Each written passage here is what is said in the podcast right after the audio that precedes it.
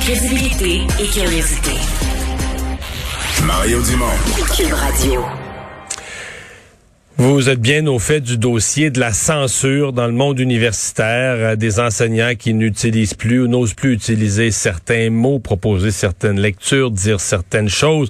Et, comprenez-moi, je parle pas d'insulter des gens, mais même en enseignant l'histoire, en enseignant des matières où il faudrait nommer des choses, on n'ose plus, euh, parce qu'il y a euh, des étudiants radicaux, très militants, qui vont tout faire là, pour faire congédier un prof, pour créer un scandale, pour l'amener des médias, le salir sur les réseaux sociaux, etc., etc., etc. Tant et si bien que euh, cette, euh, ces craintes-là, dans le milieu universitaire ont amené un groupe de travail. Il est présidé euh, par l'ancien député, secrétaire de l'Université du Québec au Saguenay-Lac-Saint-Jean, Alexandre Cloutier de l'UQAC, qui vraiment se penche sur comment protéger la liberté académique, la liberté universitaire, éviter la censure. Parmi ceux que ça touche, les enseignants et enseignantes qui sont chargés de cours euh, dans les universités. Christine Gauthier les représente. Elle est vice-présidente de la Fédération nationale des enseignantes et enseignants du Québec. Bonjour. Bonjour, M. Dumont. Vous représentez la grande majorité des, chargés de cours au Québec. Ils ont participé à ça parce que là, une des étapes qu'Alexandre Cloutier a mis en place, c'est un sondage. Euh, on va aller voir ce que disent les enseignants et les chargés de cours. Ils ont participé pour charger de cours? Oui, ils ont participé à 40 là, dans les résultats du sondage qui ont été dévoilés aujourd'hui. Puis je vous dirais qu'on n'est pas surpris de ces, résultats-là. Ça concorde avec euh, les échos qu'on a eus de nos chargés de cours également, euh, qui sont euh, touchés de manière particulière hein, par la question de la liberté académique puis de l'autocensure. Parce que être chargé de cours, ça veut dire être contractuel, ça veut dire aussi que les conséquences hein, d'un problème qui arriverait en lien avec une dénonciation ou avec euh, un enjeu qui touche à la liberté. Il n'y a pas de sécurité d'emploi. C'est un contrat à la fois, une année à la fois. Exactement. Donc, un chargé de cours qui a commis un impair ou qui se retrouve pris avec un enjeu de cet ordre-là, ben, il peut euh, avoir des impacts sur sa carrière universitaire, il peut perdre des revenus. Alors, c'est certain que nos membres euh, ont, des craintes et ont des peurs en lien avec euh, la liberté académique et le fait d'aborder ou non certains sujets dans les cours, certaines notions. Ouais. Euh, le sondage est clair. Il y a une majorité d'enseignants, quand on leur pose la question au niveau universitaire, une majorité affirme, ben oui, au cours des cinq dernières années, ça nous est arrivé de s'auto-censurer, de pas tout dire, de pas tout nommer, de pas utiliser des mots. Euh, donc, vous pensez que c'est représentatif aussi de vos membres? Oui, ben nous, on a hâte de croiser les données là, parce que est-ce que les chargés de cours sont plus nombreux, justement, à avoir évoqué cette question là de l'autocensure? Mais euh, oui, ça, ça, touche. Puis je vous dirais, on a souvent nommé l'histoire euh, parce que c'est un des exemples qui a été médiatisé, mais euh, on se rend compte que ça touche de plus en plus toutes les disciplines. en biologie, d'utiliser un exemple sur la vaccination, sur l'obésité, sur différents sujets, ça peut être mal interprété. Cela dit, euh, nous, ce qu'on souhaite, c'est des solutions. Parce qu'évidemment, il y a toujours un dialogue avec les étudiants, puis on, s'entend, la liberté euh, académique, c'est pas de dire ce qu'on veut comme on veut. Mais c'est problématique s'il y a des notions, des ouvrages ou des sujets qui peuvent pas être abordés dans les universités. Il faut faire confiance là, aux chargés de cours, aux professeurs qui vont qui vont amener euh, des étudiants à faire des, réflexions pédagogiques, à avoir une démarche pédagogique en lien avec ce qui est proposé là, comme contenu de cours. Hmm. Est-ce que vous pensez que ça peut donner quelque chose, cette démarche euh, pilotée par Alexandre Cloutier? Parce que, c'est comme euh, le mouvement woke, c'est comme un train comme un train, excusez-moi, vous êtes tous sur le rail, là. Ça vient des États-Unis. Au Canada anglais, c'est complètement fou dans les universités du Canada anglais.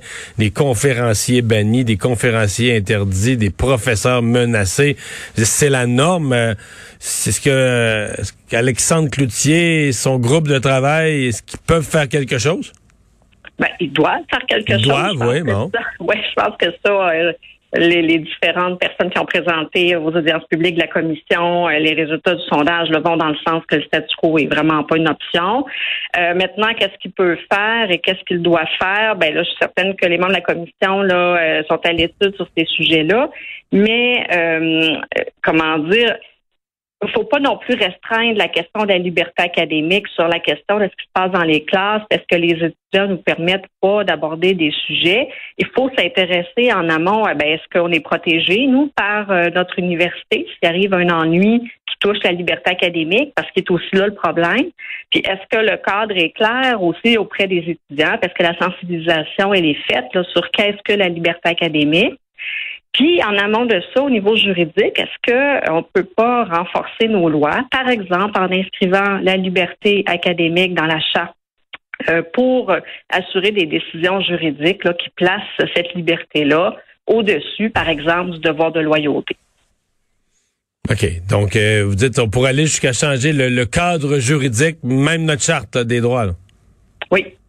Ça doit être reconnu. Puis, euh, euh, c'est quand même une liberté qui est reconnue par l'UNESCO. L'UNESCO pose plusieurs conditions. Qu'on puisse respecter la liberté académique, qu'on puisse s'assurer d'un dialogue avec les étudiantes et les étudiants, mais aussi qu'on puisse assurer une sécurité d'emploi et en tout cas du moins une sécurité de, traitement sur des, sujets qui seraient euh, qui concerneraient pardon la liberté académique. Dans le cas des, euh, des chargés de cours, est-ce que vous en avez eu, vous, comme, euh, comme présidente, vice-présidente de syndicat, des, des, dossiers à défendre, des dossiers concrets de, de chargés de cours qui ont été pris à partie pour euh, l'emploi d'un mot, pour une phrase, une image? Est-ce que vous, est-ce que ça vous est, est-ce que vous l'avez vécu au cours des dernières ben, années? Là, je suis plus dans un représentant dans un syndicat local, mais justement, le problème, c'est que euh, les gens font attention, sont extrêmement prudents et privilégient l'autocensure. C'est certain qu'on qu'on envoie des problèmes, euh, par exemple, sur les médias sociaux, des professeurs qui euh, dont on a des captures d'écran, puis sont placés sur des, sites où on, dénonce les propos du professeur, puis on fait juste masquer le nom, on est capable finalement de repérer c'est tel cours, telle personne, mais ça, on invite évidemment les universités à agir pour faire réduire là, le harcèlement sur les médias sociaux. Euh, Est-ce que les universités, euh, parce que j'ai l'impression que les universités ont peur, là, sont terrorisées aussi par le mouvement, mais est-ce que les universités renvoient des étudiants qui sont des intimidateurs, par exemple? Euh, non, mais ils ont ce qu'il faut dans, les règlements. Ben, je dis non, je suis pas au courant de tous les dossiers, mais ils ont ce qu'il faut généralement dans les règlements à l'intention des étudiantes et des étudiants. Donc, ils ont des leviers pour agir si ça dégénère, si le cadre de l'espace de la classe, il n'y a plus de respect, où il y a des propos euh, haineux ou des propos euh, euh, qui n'ont pas leur place dans une salle de classe. Donc, ils ont des moyens d'agir. Puis, généralement, la question de la liberté académique, puis nous, c'est ce qu'on défend dans le mémoire qu'on a déposé, ça ne doit pas passer par le chemin des mesures disciplinaires. Donc, est-ce qu'on a à défendre, nous, comme syndicat, des, des chargés de cours qui auraient été euh, invoqué en raison d'un enjeu de la liberté académique. on espère que non, ça ne devrait pas atterrir euh, du côté euh, du, syndicat et de la défense de droit. Ça devrait être prévu dans un comité paritaire collégial où il y a des membres professeurs chargés de cours de l'administration qui réfléchissent d'un point de vue disciplinaire. Est-ce que la personne a bien travaillé? Est-ce que c'est fait de façon rigoureuse? Est-ce que ça respecte le champ scientifique, le champ disciplinaire? Et, c'est ça la question là, par rapport à la liberté universitaire. Puis oui, il faut trouver des forums pour régler des litiges qui doivent euh, être traités là, en dehors du cadre juridique à notre avis. Madame Gauthier, euh, merci de nous avoir parlé. On va souhaiter que tous ces travaux donnent des, des résultats. Merci. On souhaite également merci à vous. Au revoir. Bonne journée.